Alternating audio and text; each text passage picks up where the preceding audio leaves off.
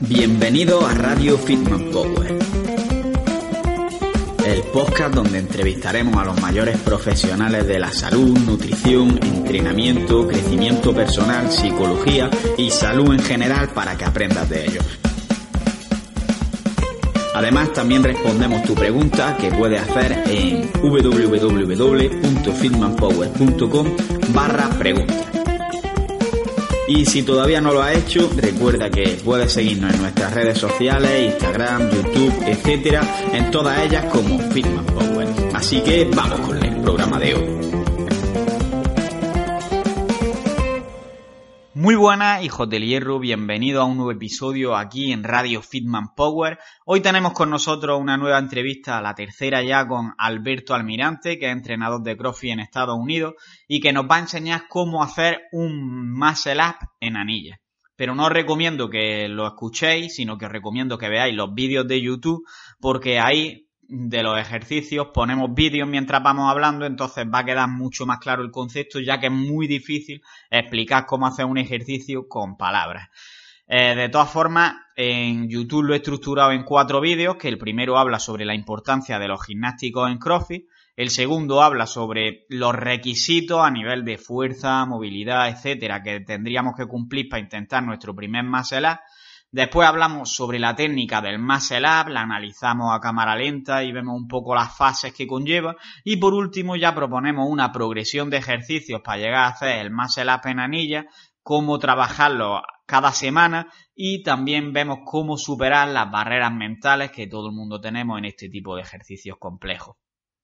Además, eh, ahora que hablamos de CrossFit, quiero aprovechar también para recomendaros que escuchéis mi nuevo podcast que he sacado con mi amigo Alex Carrasco. Tendremos ya subido para cuando suba este podcast tres o cuatro capítulos probablemente. Y es un podcast que se llama El Rincón Metabólico. Voy a dejar el enlace ahí abajo, que es eh, relacionado específicamente con CrossFit, también divulgamos bastante, pero lo hacemos en un tono bastante más cachondo y haciendo más el tonto que aquí, nos lo pasamos bastante bien. Así que echarle un ojo y dejarnos allí algún comentario a ver si os gusta y desde aquí le mando un saludo a Alex que seguro que está escuchando este podcast. Y bueno, no me voy a enrollar más y os dejo con Alberto Almirante.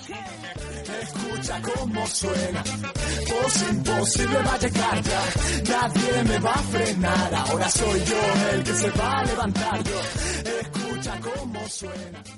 Muy buenas a todos, hoy estamos aquí una vez más con el invitado platino ya aquí de, de Fitman Power, que es Alberto Almirante, es la tercera vez que estamos aquí ya con él, el genio del CrossFit.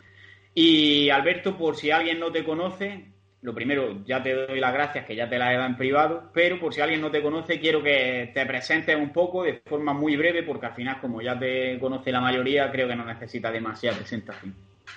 Bueno, Carlos, muchas, muchas gracias. Para mí es un placer estar, estar aquí en Fitman Power otra vez. Siempre lo pasamos muy bien. Bueno, yo soy Alberto Almirante, eh, vivo en Estados Unidos desde hace un año, trabajo como entrenador personal y entrenador de CrossFit. Y, bueno, mi cuenta de Instagram es arroba almirante barra baja performance. Os recomiendo que le sigáis, que pone cosas muy buenas, sobre todo, por ejemplo, cuando eran los Open de CrossFit. Yo estaba todo el día, los viernes, que era el día que tenía que hacer yo en mi World Open, estaba todo el día, te lo juro, pendiente a que subieses tus consejos, porque la verdad que venían de puta madre. ¿eh? Y como la presentación ha sido un poco corta, para romper un poco el hielo en la entrevista, y como vamos a hablar de CrossFit, quiero que me responda una pregunta. ¿Crees que el CrossFit es un deporte que depende más de lo psicológico o de lo físico? Eh, bueno, la, condición física es, fundamental para un adecuado rendimiento en base a tu objetivo, eh, ya sea en CrossFit o en, cualquier deporte. Eh, hagamos carrera, hagamos ciclismo, powerlifting. sí que es verdad que el aspecto psicológico es muy importante también sobre todo en los atletas de alto rendimiento con objetivos competitivos. Eh, hay atletas que tienen pesos muertos de más de 600 libras, como, se, como, como pasó en, los anteriores Games, más de 250 kilos, y con un muy buen rendimiento en algunas modalidades, en algunos eventos, pero que a la hora de enfrentarse a los retos de la competición y todo lo que conlleva, por muy buena condición física que tengan, no son lo suficientemente fuertes mentalmente hablando. Entonces, me refiero a cómo afrontan, cómo afrontan estos eventos, eventos nuevos, eventos que no hayan practicado nunca. Eh, para aquellos para los que creen no estar eh, tan preparados o, los que eh, aquellos en los que su rendimiento es peor del que esperaban. a utilizar objetos con los que no hayan tenido experiencia previa, porque en, CrossFit siempre te vas encontrando algo nuevo cada, cada temporada, a lidiar con jueces que no hagan su trabajo. Entonces, el rendimiento dependerá tanto de la capacidad física como de tu preparación mental, preparación psicológica. Eh, y en cuanto a los atletas de élite se refiere, pues sabiendo que la mayoría que llegan a los games tiene una condición física superhumana, al final el factor psicológico yo creo que es el que marca la diferencia. Yo la verdad que en el tiempo que llevo haciendo CrossFit veo que muchas veces lo que marca la diferencia entre hacerlo mejor o peor es que tú creas que puedes hacerlo igual descansando un poco menos o directamente intentar hacerlo un broken y que te lo creas. Pero también es verdad que a veces te lo crees demasiado, intentas hacerle un broken, llega al fallo en la primera serie y ya eso te lastra para el resto del WoW. Así que hay que tener cuidado y no irse tampoco ni a un extremo ni, ni a otro, ni al psicológico ni, ni al físico. Creo, creo que es tan importante eso, el ir, el ir conociendo cómo trabaja tu cuerpo, cómo se cuál es su desempeño bajo diferentes situaciones y diferentes tipos de pruebas y demás, y también pues ir desarrollando esa tolerancia al dolor, esa capacidad para, para sufrir eh, en un evento en concreto o en un WOD en concreto. Muy de acuerdo. Y bueno, vamos a hablar a lo largo de la entrevista concretamente sobre movimientos gimnásticos, más concretamente sobre el ring muscle pero antes quiero hacerte una pregunta así general sobre los gimnásticos, y es que ¿por qué crees que tiene tanta importancia ser bueno en movimientos gimnásticos para el CrossFit? Bueno, los gimnásticos son uno de los pilares fundamentales de CrossFit, junto con la arterofilia, junto con el trabajo monoestructural de carrera, de, bici, de remo, etcétera.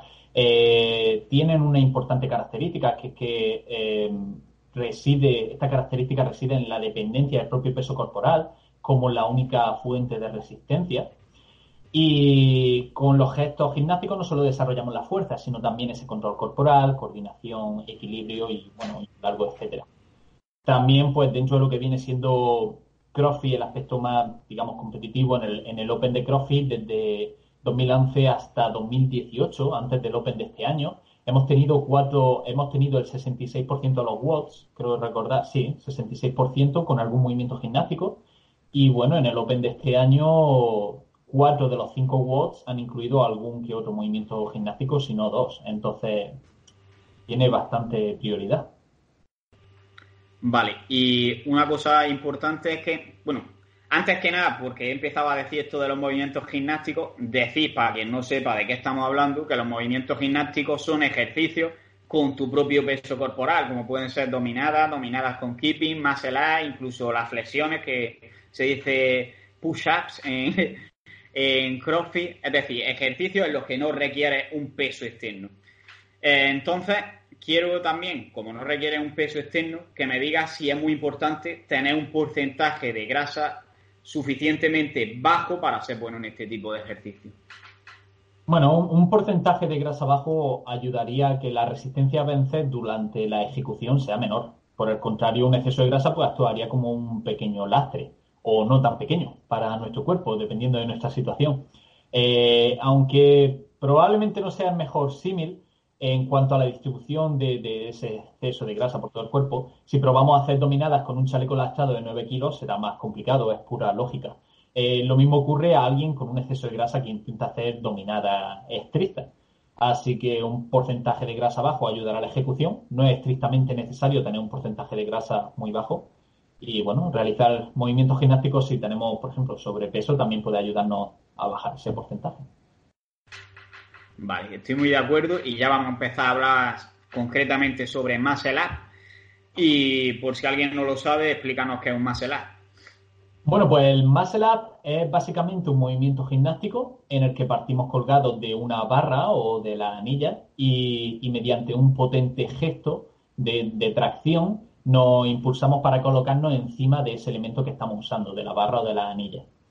Eh, en nuestro deporte en CrossFit, pues podemos diferenciar entre los muscle en barra, en anilla, y ambos movimientos suelen, pueden realizarse de una forma estricta, totalmente estricta, o mucho más dinámica, involucrando de forma extra eh, algunos otros segmentos del cuerpo. Es un despliegue de fuerza, de potencia, de control corporal, además de que es un gesto que cuando se hace bien, que se hace con buena técnica, es, elegante, es bonito verlo. Y es por esto por lo que crees que se le da tanta importancia dentro de los gimnásticos, concretamente al martial es porque lo piden más, es porque demuestra mucha más potencia. ¿Por qué crees que es tan codiciado, por así decirlo? Eh, bueno, hay varios motivos. Por, un lado, dentro de los movimientos gimnásticos es uno de los más complejos, digamos, y requiere de una inversión de tiempo mayor para dominarlo técnicamente que realizar otros gestos como un back squat.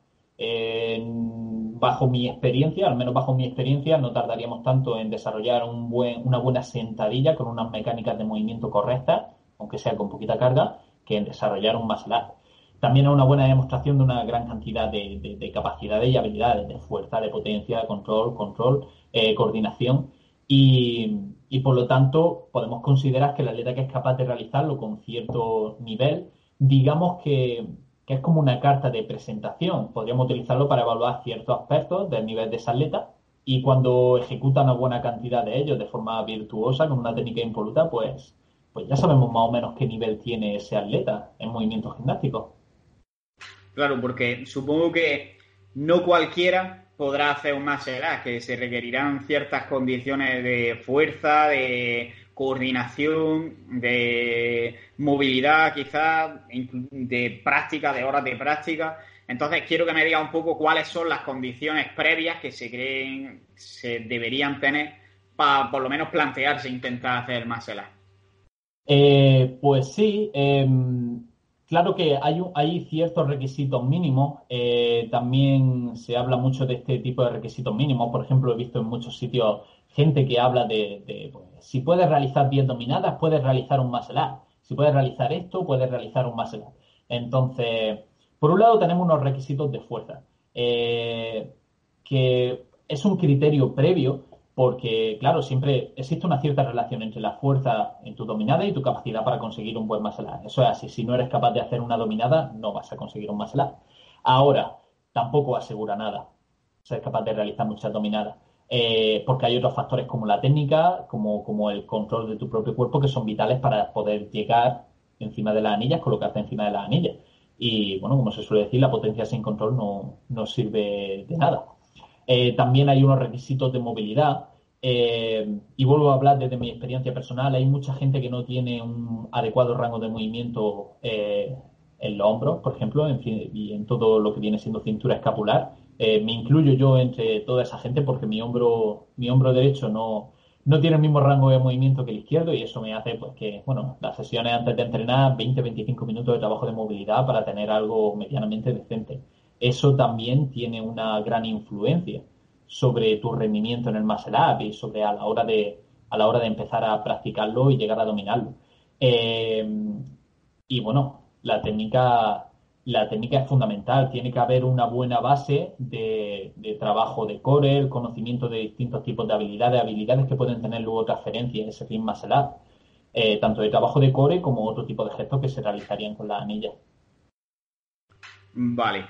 Y si lo queremos concretar un poquito más, mm, me podrías decir unas condiciones concretas con las que diría, vale, este atleta ya cumple esto, vamos a ponernos a, practicar para ya hacer el muscle Por ejemplo, número de dominadas o cuánto láser levantan dominadas, algún criterio para medir la movilidad del hombro, por ejemplo, como dices.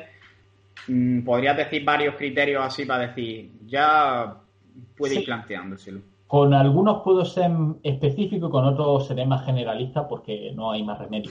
En cuanto, por ejemplo, a las dominadas, por decir algo, eh, recomendaría pues ser capaz de hacer en anilla, ser capaz de hacer para hombres, pues, ¿qué te digo yo? Cinco o seis dominadas estrictas, bien realizadas como una técnica, para mujeres, eh, una o dos dominadas sería lo, lo, mínimo, sería fantástico que se pudiera hacer eso antes de comenzar a trabajar con el, con el muscle porque también como se suele eh, decir, en los movimientos gimnásticos y en CrossFit, es importante desarrollar esa fuerza estricta previa al trabajo mucho más dinámico. Entonces, es un prerequisito. Eh, también en un trabajo de core en el que dominemos las posiciones de hollow y las posiciones de, arch o de, Superman, tanto en isometría como de forma dinámica. eh, tener un buen agarre, ser capaz de, realizar un, agarre falso me parece un buen criterio previo y aguantar en agarre falso la posición durante, ¿qué te digo yo?, alrededor de 20 segundos. Eh, también la posición de apoyo en anillas, el ring support, ser capaz de aguantar esa posición con una adecuada técnica durante 15, 25 segundos. Eh, algo que voy a decir también que no se suele incluir como criterio previo es un trabajo de control motor de toda la zona escapular, realizando círculos escapulares, tanto con asistencia o sin asistencia, que lo veremos más adelante, y, otros gestos de fuerza específica, como viene siendo el kneeling muscle up, que es uno de los primeros pasos, previos, o los vuelos, los vuelos en anilla. Todo eso yo creo que comprendería una base bastante fuerte y bastante estable para meternos en gestos muy similares a Ring Muscle Up o a practicar los Ring Muscle Up intentar conseguir nuestro primero. Vale, veo que habla mucho de las anillas, del agarre falso, que más adelante explicaremos lo que es, y entiendo que es porque te estás centrando únicamente en el muscle up en anillas.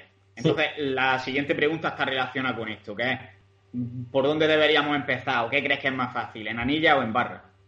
Eh, bueno, yo diría eh, bajo mi perspectiva, que es mucho más fácil en barra que en anillas. Para empezar, porque la barra no es un medio inestable como vienen siendo las anillas. Las anillas requieren de mayor control. Recomendaría que todo el mundo empezase por la barra. Y yo con, mi, con mis clientes y con mis atletas, eh, si tienen un nivel en el que ya quieren pasar al, al, al empezamos siempre con barra. En mi caso, por ejemplo, mi experiencia personal fue totalmente al contrario. Yo el primer ring muscle up que probé me salió del tirón Luego me pasé seis meses intentando conseguirlo en la barra.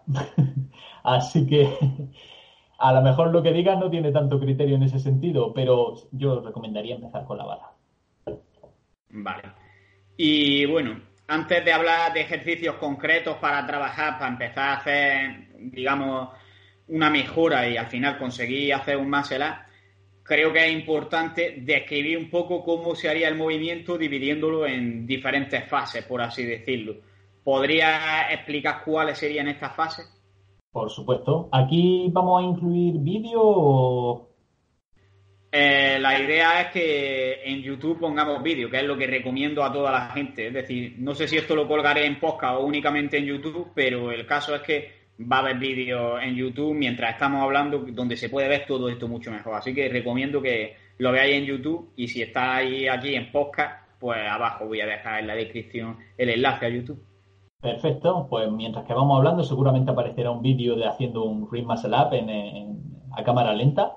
El Ring Muscle Up se divide en varias fases. Eh, la primera de ellas pues sería el vuelo inicial o los swings.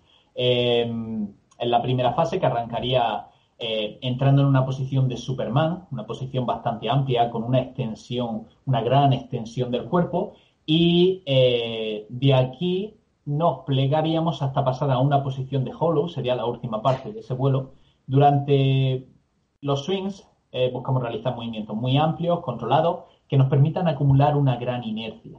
Esta inercia es clave para, colarnos luego en las anillas, para llegar hasta la anilla y colarnos en ellas de una forma más eficiente. Eh, es importante ver a la altura eh, con la que llegamos a, la que llegamos con los pies en, el arco durante el Superman y cuanto más amplio sea nuestro movimiento al comienzo, más altos podremos llegar con ello. Por supuesto, buscaremos realizarlo con, con las piernas juntas si empezamos a practicarlo. Eh, es un aspecto clave porque realizarlo con las piernas juntas o incluso con un zapato que agarremos con, ambos pies nos permitirá eh, crear una mayor conexión entre el core, piernas, brazos y viceversa. y bueno, la mirada al frente siempre. No, esto, es bastante importante, tener la mirada al frente o hacia arriba, no mirar al suelo. Entiendo que muchas personas que empiezan a practicar esto quieran mirar al suelo por, propia protección, ¿sabes? De forma, de forma natural. Pero sí que es verdad que el mirar al suelo no ayuda a la hora de llegar al, a lo alto de la anilla. Así que recomendaría siempre fijar nuestra atención en un punto que tengamos al frente o levemente hacia arriba. Es decir, que esta primera fase sería, para resumirlo un poco, como hacer el típico keeping de una, de una dominada de crossfit normales, que es jugando con el tronco, con los hombros y la cadera, echarlos hacia adelante y con los pies y los brazos por detrás y luego al revés, echarlo hacia detrás, digamos como si estuviese haciendo un crunch abdominal con, con las piernas hacia adelante y los brazos también por delante de la cabeza, ¿no? Correcto, el, el, el swing inicial que hay en la, en la dominada con keeping colgado en la barra o el swing inicial que hay, vuelo inicial que hay en las anillas tienen muchos puntos en común, es cierto. Vale, ¿Y habría, habría algunas diferencias para que quede más claro? Sí, habría algunas diferencias, porque, por ejemplo, por decir algo, cuando estamos colgados en la barra, la posición de nuestros brazos, la distancia entre nuestras manos es, es la que es y no cambia. Cuando estamos colgados de la anilla y entramos en el Superman, por ejemplo, la tendencia, una tendencia para acumular más anillas sería la de abrir los brazos y colocar los hombros en rotación interna, por decirlo así, con los pulgares apuntando hacia adelante un poquito. Eso formaría parte de la cadena cinética y nos ayudaría a acumular más inercia en el movimiento. En cambio, en la barra, pues tus manos están siempre a la misma altura, a la misma distancia, perdón. Vale, pero también veo, por ejemplo, que cuando alguien hace el muscle up en barra, es un keeping, digamos, que el cuerpo se mantiene en general bastante vertical, sin embargo, estoy harto de ver vídeos de Manuel Carballo haciéndolo en anilla y es que prácticamente el cuerpo lo pone horizontal entero. Sí, bueno, también depende de la potencia que puedas desplegar y Manu Carballo, que es uno de los grandes que tenemos en España de, trabajo de movimientos gimnásticos aplicado a CrossFit y trabajo de, gimnasia, eh, lleva haciéndolo años y años. Él es, por decirlo así, el, donde tendríamos que poner el foco para conseguir nuestro muscle up, la técnica perfecta que querríamos buscar, el rango de movimiento adecuado, todo. Pero claro, a él, él lleva muchos años practicando esto. Es decir, que no cualquiera va a conseguir ponerse en esa posición prácticamente horizontal, ¿no? Bueno, lo que sí te puedo asegurar es que a la gente le va a costar llegar ahí. No sé cuándo podría, pero, pero costar cuesta. Vale, entonces el primer, el primer paso es este swing, un Superman y Hollow, y después cuál sería la siguiente fase del movimiento. La siguiente fase sería la transición, que viene justamente de, después del Hollow. Eh, eh, es como la realización de una especie de patada frontal y una fuerte extensión de cadera. Eh, forman parte de la cadena cinética y serán fundamental porque básicamente a través de este último gesto es el que nos lleva a, encima de la anilla. una indicación que podemos usar es la de buscar fuertemente el suelo con los pies trae esa extensión de cadera, buscar solo con los pies y te cuelas encima de la anilla. Que esta es la siguiente fase, el apoyo o el Vale. A ver, alguna dudilla sobre esta fase anterior sería, en realidad, lo que dice, como si le diéramos una patada, por así decirlo, a, un balón y luego lo que hacemos es al revés, tirar para abajo, para, para el suelo con los pies, que lo que va a hacer es que levantemos más el torso, ¿no? Correcto. Y en el vídeo también se verá muy claro a cámara. Vale, vale. Lo digo por si lo pongo en podcast para explicarlo un poquito también con palabras. Sigue, sigue con la siguiente fase. Tras la fase de transición llega el apoyo. Eh, llegará un momento en el que, por ejemplo, cuando ven muchos gimnastas que tienen prácticamente el cuerpo horizontal y entonces hacen un movimiento muy veloz para colarse eh, por encima de la anilla, eso, por ejemplo, los americanos lo llaman, algunos lo llaman el fast sit-up, como el, el sit-up, el crunch, eh, muy rápido, en el que pasas de esa posición horizontal o levemente horizontal para, ¡pam!, me cuelo encima de la anilla. En el apoyo, eh, tras usar toda la inercia acumulada durante el vuelo, eh, pues tenemos esa potencia de extensión de cadera y tal, y eh, movemos, movemos los brazos encima de la anilla, nos colocamos justo encima en una posición muy fuerte y tiene que ser también muy estable. ¿Vale? ¿Cómo podemos hacer que esa posición sea fuerte y estable? Teniendo la anilla muy cerca del cuerpo, con, por decirlo así, con los pulgares tocando el pecho, en contacto con el pecho. Esa podría ser una posición fuerte y estable. Eh, y estabilizaríamos todo el sistema conformado por el atleta y la anilla.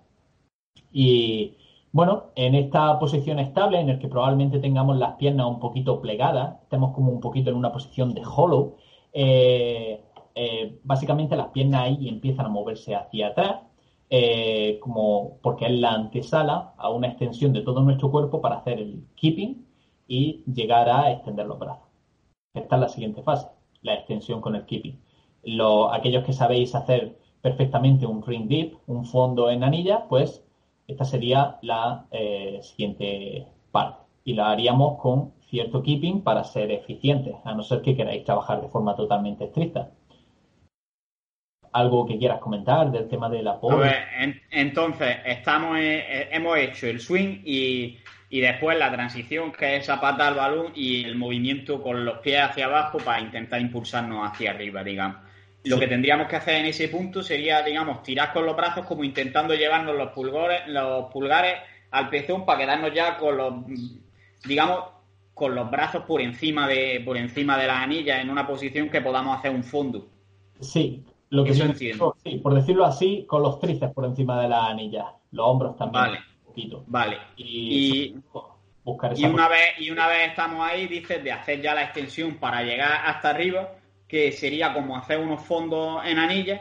Y lo que hablas de keeping, entiendo que es este gesto típico que vemos, que es como, digamos, empujar con los pies hacia abajo, Podríamos utilizar ese, o podríamos utilizar también un gesto más gimnástico, por decirlo así, con las piernas juntas, en los que pasaríamos de una posición plegada a llevar las piernas hacia atrás, lo cual también nos daría cierta inercia, y eso nos permitiría extender totalmente los brazos para marcar bien esa repetición. Eso sería el final del muscle up. Cuando tú extiendes totalmente los brazos, se considera que es el final de la repetición y ya cuenta. Vale, creo que, creo que se verá mejor en el vídeo y después de una vez estamos ahí arriba ya, ¿qué haces? ¿Te, te tiras al suelo? ¿Qué haces? Bueno, algo, algo muy común que suele hacer la gente, sobre todo cuando ha conseguido sus primeros, es eh, dejarse caer directamente hacia abajo y eso pues no es tan eficiente porque le hace perder parte de la inercia que podrían acumular durante la bajada. Entonces, aunque parezca que este trabajo ha terminado aquí, todavía hay que prestarle algo de atención. Eh, en vez de, caer, de dejarnos caer de forma vertical, nos dejaríamos caer levemente hacia atrás para entrar en una posición de hollow, la posición de hollow, la misma posición de hollow que teníamos antes durante el vuelo, a continuación en una posición de Superman y comienza el gesto de nuevo.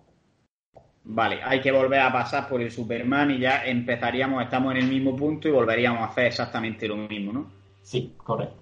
Vale, perfecto. Si queremos ser verdaderamente eficientes y conseguir una buena cantidad de repeticiones, esta sería una buena forma de hacerlo. Entonces, la forma de bajarse sería, digamos, como en una dominada con keeping normal, empujarte un poco hacia atrás para llegar a la posición de hollow, ¿no? Sí, un pelín, nada, nada exagerado, nada exagerado. Que no notemos que las anillas se nos quedan súper lejos, mientras vale. hacia atrás. Vale. Y ya está, ahí la, eficiencia lo es todo aquí, y sobre todo si quieres competir. En, los CrossFit Games de, este año hubo una prueba que era los 30 ring muscle ups por tiempo. Y claro, se vieron verdaderas, eh, bestias moviéndose arriba y abajo. Hubo una gran cantidad de atletas eh, masculinos que llegaron a realizar más de 25 ring muscle ups. Y de hecho hubo uno de ellos que se llama Cody Anderson que llegó a realizar creo que 28 Ring Muscle Ups. Se quedó a solo dos de hacer la prueba totalmente unbroken. Madre mía. Hay cada uno por ahí suelto. Y ha, hablado antes sobre el tema del false grip. Yo, perdón por mi pronunciación, yo no estaba en Estados Unidos. Eh, pero el agarre falso en español. Y quiero que nos explique un poquito qué es esto, aunque también lo pondré por ahí con imágenes.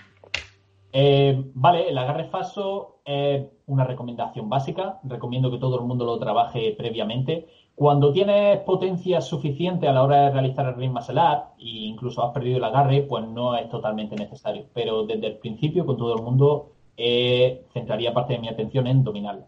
El agarre falso es básicamente un agarre en el que colgado de la anilla enroscaríamos la mano a través, eh, alrededor de la anilla, tendríamos eh, los nudillos por encima de la parte más baja de la anilla y la muñeca estaría en contacto con la anilla. En la foto y en los vídeos que va a poner se va a ver claramente. Y, bueno, em, ¿podríamos hacer un ritmo sin, usarlo? Eh, sin usarlo? Por supuesto. Podríamos hacer un ritmo con agarre falso, con un agarre más híbrido o incluso con un agarre totalmente convencional, estando colgado en la anilla. Pero ayuda a realizar ese agarre falso, sobre todo a, la hora de realizarlo estricto, porque el rango de movimiento es un poquito menor y podemos aplicar mucha más fuerza. Vale, sería, por decirlo de alguna forma, como si te colocases en la mano directamente en la posición que tienes cuando ya estamos arriba en el muscle up, ¿no? Eh, parecido, sí. O lo más parecido posible, porque hay que tener en cuenta que vas a empezar colgado desde abajo, tampoco va a ser exactamente igual, pero lo más parecido posible para que no tengas que hacer esa transición. Imaginemos que en un agarre muy convencional, pues estaríamos básicamente colgados, la muñeca estaría por debajo de la anilla, y en un agarre falso, la muñeca estaría en contacto sobre la anilla, con la anilla. De hecho, parte de, parte de nuestro peso caería sobre la muñeca. Y eso es algo que hay, trabajar, hay que trabajar desde el principio, porque también molesta un pelín. Vale. Ahora vamos a ver un poquito más cómo trabajarlo, porque antes hablábamos del tema de que hay que tener ciertos requisitos mínimos, tanto físicos como técnicos, para poder hacer un muscle Entonces, me gustaría que nos dijese qué ejercicios recomienda hacer si partiendo desde cero para llegar a cumplir con esos requisitos. Eh, antes ha hablado un poco, pero vamos a explicarlo un poquito mejor en cuanto a fuerza, trabajo de core, el tema de trabajar este tipo de agarre, etcétera. Eh, vale, antes de todo el trabajo de fuerza viene también la parte de, movilidad. Recomendaría que todo el mundo chequease, eh, le echase un vistazo a lo que viene siendo la flexión del hombro y la rotación interna y externa del hombro. Eh, creo que tenemos por ahí un vídeo. En el caso de que no cumpliésemos con los mínimos, como se puede ver en el vídeo donde aparece uno de los brazos que no funciona demasiado bien, pues probablemente sería, sería un, indicador bastante potente de que tenemos que mejorar esa movilidad tanto por nuestra cuenta como con, ayuda de, un profesional. En cuanto al tema de fuerza, eh, recomiendo eh, dominar todo el trabajo que viene siendo de ring dips, de fondo de anilla y de, de dominada estricta. Eh, los ring dips tanto estrictos como con keeping, que todo el mundo sea capaz de realizar uno o varios fondos de, en anilla estrictos y unos cuantos más con keeping, porque aunque podamos realizar solo uno, a la hora de realizar el ring up, todo va a ser mucho más complicado ahí arriba. Y las anillas van a ser mucho más inestables que cuando practicamos fondos en anillas por nuestra cuenta. Eh, entonces, em, múltiples repeticiones de dominada estricta en anillas, con rango de movimiento completo, eh, alguna que otra repetición de fondo en anilla estricto y con keeping unos cuantos. Trabajo de core, como hemos dicho antes, el hollow, el arch, eh, tanto en posición isométrica como eh, los rocks, lo que viene siendo los hollow y los arch dinámicos. Eh, trabajo de agarre falso, es capaz de acumular por pues, eso 20, 30 segundos incluso en una posición colocada en anilla, ayudaría mucho. Trabajo de apoyo en anillas, el ring sport, ser capaz de mantener esa posición, estar por encima de la anilla, con esta muy pegadita al cuerpo en una posición fuerte y estable durante unos 15, 25 segundos e incluso le podemos añadir cierta inestabilidad a esto si le pedimos a alguien, a nuestro entrenador, que traccione un poquito de las cuerdas, sobre todo para cerciorarnos que están bien pegadas al cuerpo, la anilla. Eh, círculos escapulares para, ese trabajo de, control motor, em, que considero muy interesante, sobre todo porque la gente no es, no es, no, tiene tanta conciencia sobre qué sucede en su, en toda la zona escapular, qué control tienen, porque claro, no podemos ver nuestras escápulas. Incluso para algunos serán también incluso complicado vérselas en el espejo. Así que todo ese trabajo muy lento y muy controlado de círculos escapulares nos vendrá fenomenal. Y otros gestos como el Muscle que lo ejecutemos perfectamente, tanto en su fase concéntrica como incluso en la bajada, con poca o con nula asistencia de las piernas, al, al, igual que los vuelos en anilla, que forman parte de, esa primera fase de Ring Up de la que hemos hablado antes. O sea, ahí ya hay bastante trabajo para crear una base sólida de cara a, eh, conseguir nuestra primera eh, repetición de Ring Up o mejorar el, tema de encadenar varias repeticiones seguidas. Vale, creo que has comentado bastantes ejercicios que pueden ser muy útiles y que no, no le veo mucho sentido a dar mucha más explicación así hablando porque al final la clave va a ser que se vea el vídeo. Así que es de lo que recomiendo, que si estáis escuchándolo que vayáis a YouTube y le echéis un vistazo a las imágenes que estarán saliendo. Y a nivel técnico habrá que seguir alguna progresión, supongo que habrá que hacer ejercicios más simples primero, que no llegarán a ser un más será, y después ir avanzando poco a poco. ¿Qué progresión recomiendas? Vale, pues eh, yo he realizado una progresión general porque al final aquí cada uno va a tener eh, pues unas necesidades específicas y unos objetivos específicos de cara a ese Ring. No es lo mismo el que quiere conseguir su primer Ring Muscle Up que el que quiere ser capaz de encadenar 10 seguidos. eh, porque ya tiene 5, ¿sabes? Pero, pero bueno, aquí lo hemos, lo hemos, hemos hecho una propuesta con dos niveles diferentes y una vez ya tenemos dominado todo ese trabajo de, tenemos la adecuada movilidad, eh, dominamos ese trabajo de core, con, tanto con el hollow, con el arch, con, incluso con los enrollamientos, los Springer Rolls, que, que, sería básicamente como realizar un hollow y pasaríamos, nos giraríamos hasta pasar a una posición de arco y vuelta. Cuando dominamos el agarre falso de diferentes tipos en anillas, en barra, con cierta dificultad, con una pelota agarrada en una de las manos, una vez tenemos todo eso, y el trabajo soportivo, eh, podemos, eh, podemos pasar a nuestro primer nivel de progresión a Ring Muscle Por un lado tenemos el Kneeling Muscle con ciertas variantes. Nuestro primer, eh, nuestro Kneeling más, más convencional incluiría eh, tener los pies en contacto con el suelo y las rodillas bastante dobladas. De hecho, un amigo mío, Fernando, me, me comentó que este se le llamaba la, la peor sentadilla del mundo. Y es verdad que la flexión de la rodilla es tremenda y sobre todo cuando no tienes suficiente fuerza en los brazos o cuando el gesto se te hace un poquito raro, tiras mucho de pierna. La verdad que es un... Si hace unas cuantas repeticiones para los cuádriceps es, puede llegar a ser ciertamente demandante. Eh, después de realizar esa, eh, ese kneeling muscle up convencional, también hay otras variantes que aparecerán en, en, en nuestros vídeos, eh, que consiste básicamente en dar una patada al suelo para continuar para a continuación eh, dar una fuerte extensión de cadera y llegar arriba de la anilla, puesto que se parece bastante a, esa transición y a ese apoyo que realizamos durante el kneeling muscle up. Y hay otras variantes más estrictas, como el de tener las piernas totalmente extendidas y tirar básicamente a fuerza con los brazos, realizando todo ese recorrido correcto hasta que nos apoyamos encima de la anilla pero con las piernas apoyadas en el suelo, en el movimiento, ¿no? Correcto, como las piernas están apoyadas en el suelo, pues tiramos, todo viene de los brazos. Es decir, eh, que estos primeros ejercicios de la progresión que propone serían, por así decirlo, como hacer el muscle up, pero ayudándonos cada vez un poquito menos con los pies, ¿no?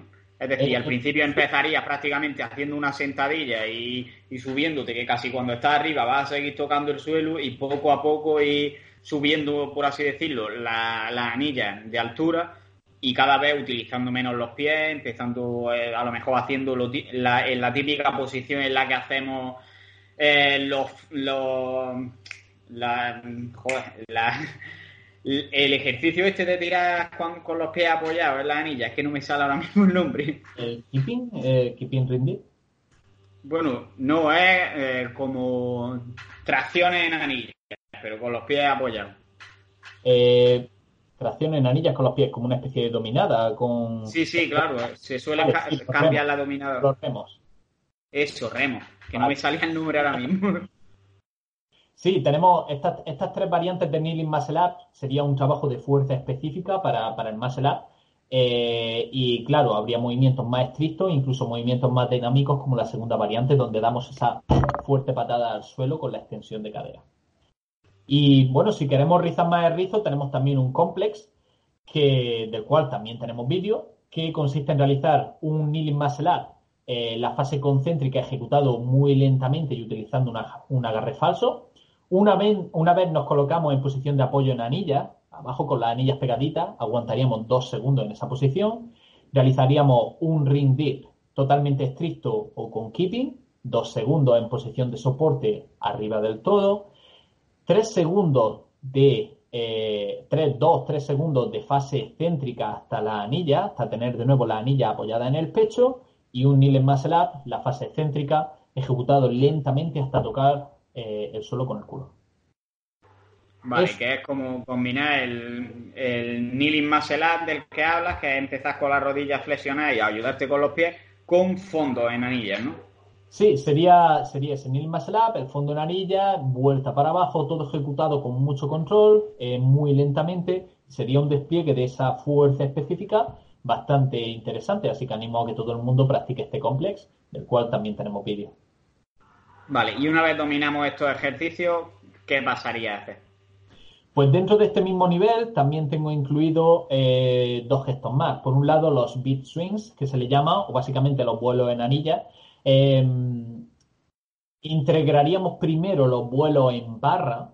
Aquí sí que recomiendo comenzar primero a trabajar los vuelos en barra porque necesitamos eh, básicamente mejorar esa capacidad para balancearnos en la barra de una forma coordinada y pasando de las posiciones de arch a hollow con una buena conexión entre nuestro core, nuestros brazos, nuestras piernas, entonces la barra nos daría estabilidad que necesitamos. La estabilidad que necesitamos. Em, como he dicho antes, recomiendo colocar un bloque de espuma, un zapato entre los pies para tener las piernas juntas y que haya mucha más conexión entre todo nuestro cuerpo. Y bueno, cuanto más controlados sean esos vuelos en barra, pues más amplios podremos realizarlos. ¿Qué vemos que ya se nos queda ya se nos queda corto, ya nos sabe a poco, pues pasaríamos a realizarlo en la anilla. Y en la anilla, pues diferenciaríamos entre vuelos realizados a una baja altura, muy poquita cosa, a una altura media y a una altura mucho más alta, donde nuestros pies lleguen bastante alto en cada uno de los dos gestos. Vale, es decir, que empezaríamos a hacer una progresión, por así decirlo. Empezaríamos a hacerlo en la barra y una vez que lo dominemos y nos sintamos cómodos, empezaríamos a hacerlo por así decirlo, flojo en la anilla y poco a poco aumentando el vuelo para que los pies vayan llegando cada vez más alto. Y una vez que dominamos eso y somos capaces de llevar los pies arriba, supongo que ya es el momento de pasar al siguiente nivel, ¿no?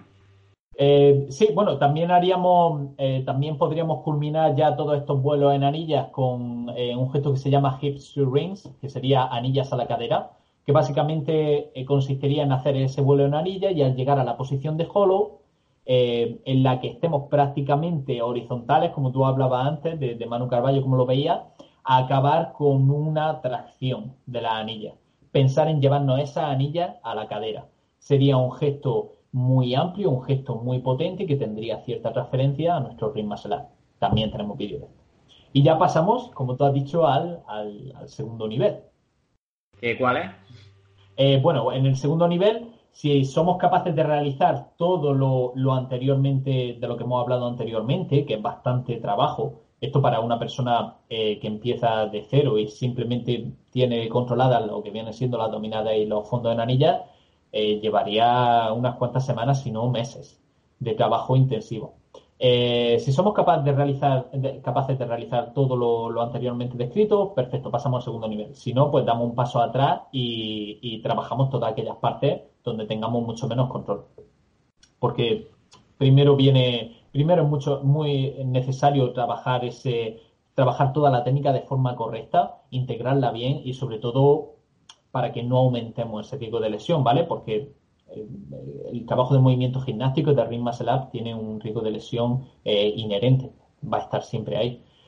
Una vez pasamos al segundo nivel, eh, tenemos gestos como la transición con, con las piernas apoyadas, y con las piernas extendidas, que sería el tercer gesto del, del kneeling eh, pero hecho incluso con las piernas elevadas del suelo, eh, muy estricto con los brazos, sin las piernas en contacto con el suelo, en una posición muy parecida a, la posición de L, la posición de L-sit.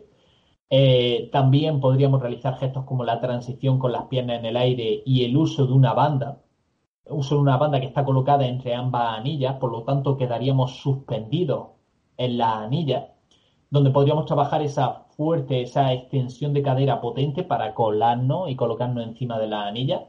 Trabajo muy interesante también de ese, de ese timing. Primero va la extensión de cadera, después tiramos con los brazos y nos colocamos encima de la anilla.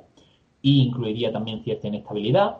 Eh, podemos trabajar la estabilidad en el apoyo, eh, muscle ups con salto, buscando una posición eh, sólida en la anilla. De esto tenemos vídeo.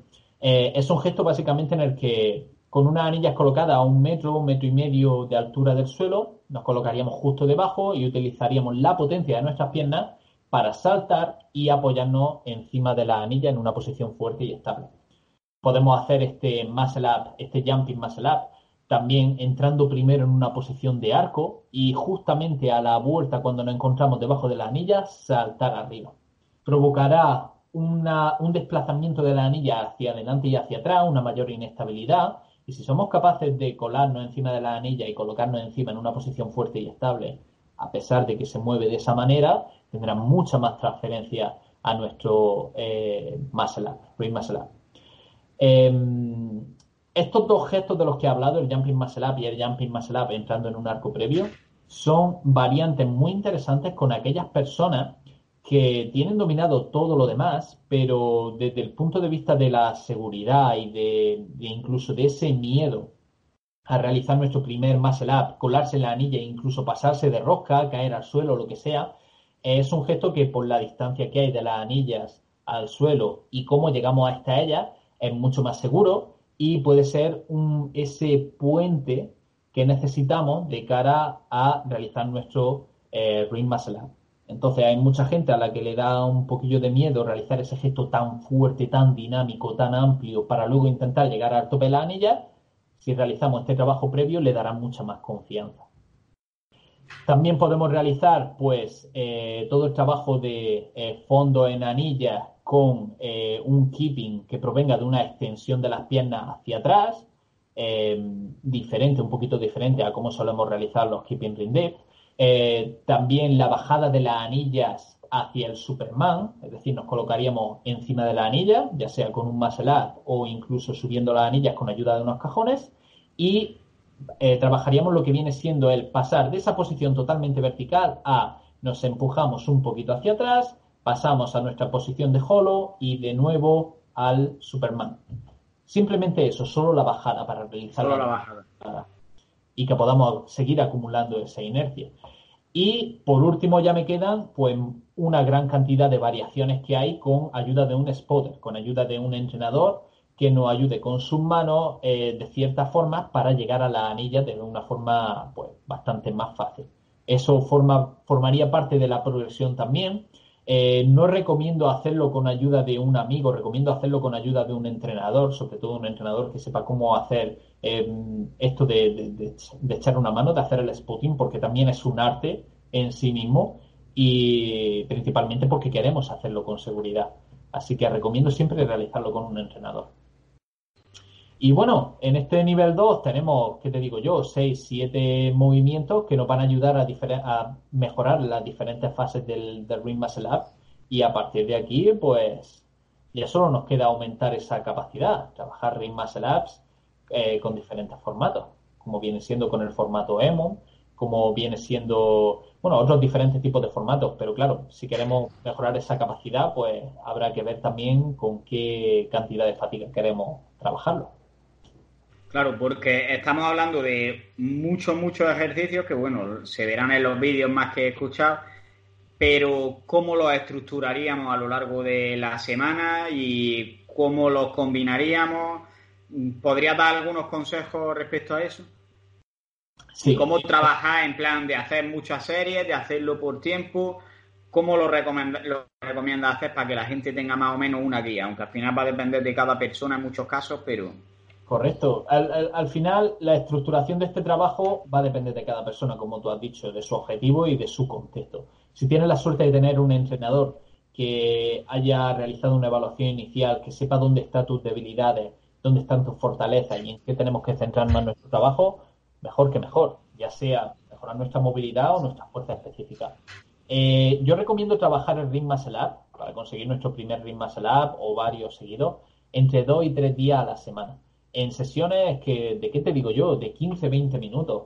Sesiones que podemos realizar incluso antes de nuestro walk del día en nuestro, en nuestro box o que podemos realizar pues por la mañana mientras que vamos a hacer la sesión principal del día por la tarde. ¿Por qué digo esto?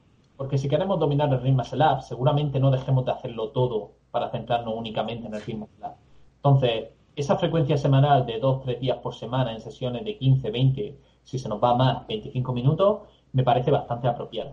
Y si somos capaces de mantener eso, probablemente eh, consigamos el ritmo Lab más pronto que tarde. Eh, cada día que trabajemos en Lab podríamos centrar nuestra atención en distintos tipos de trabajo. Por ejemplo, los lunes podríamos realizar todo ese trabajo de agarre isométrico, de, falso agarre.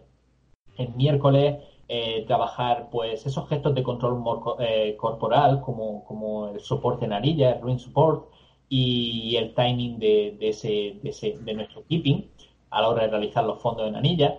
Los viernes podríamos practicar, lunes, miércoles y viernes, viernes podríamos practicar eh, la fase de transición y, trabajo de estabilidad en posiciones de soporte de nuevo. Así que, como digo, dependerá mucho de, de dónde estén nuestras debilidades y dónde tengamos que priorizar más ese trabajo. Vale, yo creo que eh, está bastante claro y resulta otra duda porque has comentado, por ejemplo, que simplemente en aprender a hacer los vuelos puede llevarnos varios meses y puede ser muy frustrante para ciertas personas avanzar tan lento. Entonces quiero que dé algunos consejos a nivel psicológico si no sale el muscle Bueno, esto, eh, como hemos dicho, el muscle es un gesto complejo, técnicamente complejo. Habrá gente que ya tenga cierta capacidad, que haya trabajado a lo largo de, su, de, los años, tenga mucha fuerza, pueda generar mucha potencia y la primera vez que prueben les salga del tirón. Y a esos seres agraciados, enhorabuena. A los demás, ¿qué les digo? Paciencia. Paciencia que es la madre de todas las ciencias. Pongamos nuestro foco de atención en mejorar como atletas, disfrutar de ese viaje, celebremos cada uno de esos pasitos adelante que queremos, pero seamos conscientes de que esto nos puede llevar tiempo. Y habrá personas que le lleve semanas, habrá personas que le lleve meses. Conozco a personas que llevan años. Así que echémosle paciencia. También a realizar una progresión de movimientos que, como he dicho, nos permita avanzar eh, paso a paso y no dando saltos gigantescos. De nada nos sirve realizar tres ejercicios auxiliares, como los que hemos estado hablando, mal hechos y emplear poco tiempo en ellos y saltar directamente a hacer el muscle. Es mucho mejor que le echemos paciencia, que vayamos conquistando cada uno de esos pasos previos y entonces probar el ritmo muscle. O cuando nuestro entrenador crea que estemos preparados pero eh, de forma general una base sólida con todos esos gestos previos de los que hemos hablado aumentará bastante las probabilidades de que la primera vez que prevés consigas tu ritmo acelerado. Eh, y bueno, esto, esto es vital, esto deberíamos haber hablado de ello en el primer lugar. Lo primero es la seguridad. Y si queremos conseguir ser eficientes, tenemos que hacer esto con cabeza. Si te da respeto a algún movimiento o sopesa lo que estás haciendo y comunícaselo a tu entrenador porque para que modifique el patrón de movimiento manteniendo el estímulo eh, y el objetivo, esa prioridad que tenéis, todo lo posible, ¿vale? Entonces, como te digo, no dar saltos grandes porque eso también puede hacer que nuestra percepción de, nuestra seguridad a la hora de realizar esos gestos cambie un poquito. También habrá personas a las que, bueno, pues vayan con todo y no tengan miedo, miedo a nada. Pero si sentimos que la cosa no va por buen camino, pues se lo comunicamos a nuestro entrenador y le pedimos su consejo. Vale, y un buen consejo podría ser que los movimientos auxiliares que has comentado, que nos los tomemos no como algo tan relacionado como el muscle sino como ejercicio independiente y que así también tienes que celebrar cuando vayas mejorando en ello, aunque no seas capaz todavía de hacer un muscle ¿no? Sí, sí, por supuesto, por supuesto, todo eso forma parte del proceso y, y claro, nuestro foco de atención entiendo que la mayoría de la gente lo pondrá en conseguir ese ring muscle up y estemos cecados en eso, pero toda la parte previa es igual o incluso más importante que conseguir ese bien más edad. Así que sí, celebremos cada paso que demos. Pues estoy muy de acuerdo. Y bueno, ¿quieres añadir algo más que se nos haya pasado decir? pues la verdad que he soltado, creo que he soltado todo lo que llevaba dentro, así que no sé si a ti te queda algo más de lo que te gustaría que hablásemos. No sé si quieres recomendar algo de contenido, algunos vídeos, algún libro o algo que pueda ser útil para movimientos gimnásticos en general o para el muscle o crossfit o con lo que quieras. Por supuesto, eh, bueno, básicamente la cuenta de Instagram y la cuenta de Facebook de, Mano Carballo son, son oro. Yo cuando me vine para acá, para Estados Unidos, eh, me quedé con muchas ganas de ir a algunas de las formaciones sobre movimientos gimnásticos, sobre gimnasia de, de Manu Carballo y definitivamente recomiendo que todo el mundo que todo el mundo lo siga porque además sube contenido cada, cada poco tiempo y muchos consejos eh, todo es muy útil así que para mí es uno de los grandes que tenemos en España seguidlo eh, también tenemos a Carpa Oli eh, que si no recuerdo mal fue compañero suyo en la, en la selección española para, las Olimpiadas. Carpaoli está también en Estados Unidos y tiene su, su, canal de YouTube, cuenta de Twitter, bastante activo en ambos y tiene, mucho, tiene muchos recursos, muchos vídeos que se pueden utilizar para buscar pues, progresiones, para buscar eh, algunos drills, algunos ejercicios auxiliares para mejorar el movimiento gimnástico. Eh, también el canal de Power Monkey Fitness, también con muchos recursos.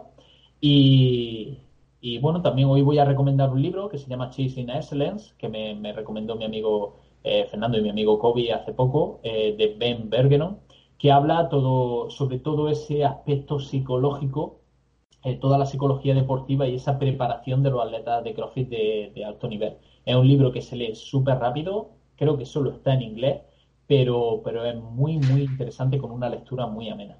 Así que si os interesa ese tema, adelante. Vale, y por último te voy a poner en un aprieto, porque te voy a hacer, nomina a alguien para que lo traigamos al podcast. Eh, sí, sí, sí. Eh, nomino a nomino a Fernando Campos. A Fernando Campos, que es eh, entrenador, trabaja como entrenador en Singular Box Granada, también eh, forma parte del equipo de Alpha, Alpha Athletics Performance. Y, sí, quiero ponerlo en un aprieto. Y estoy seguro, lo pongo en un aprieto a él porque sé que él pondrá un aprieto a, otro amigo nuestro, a Kobe. Así que sí, eso sería una muy buena entrevista.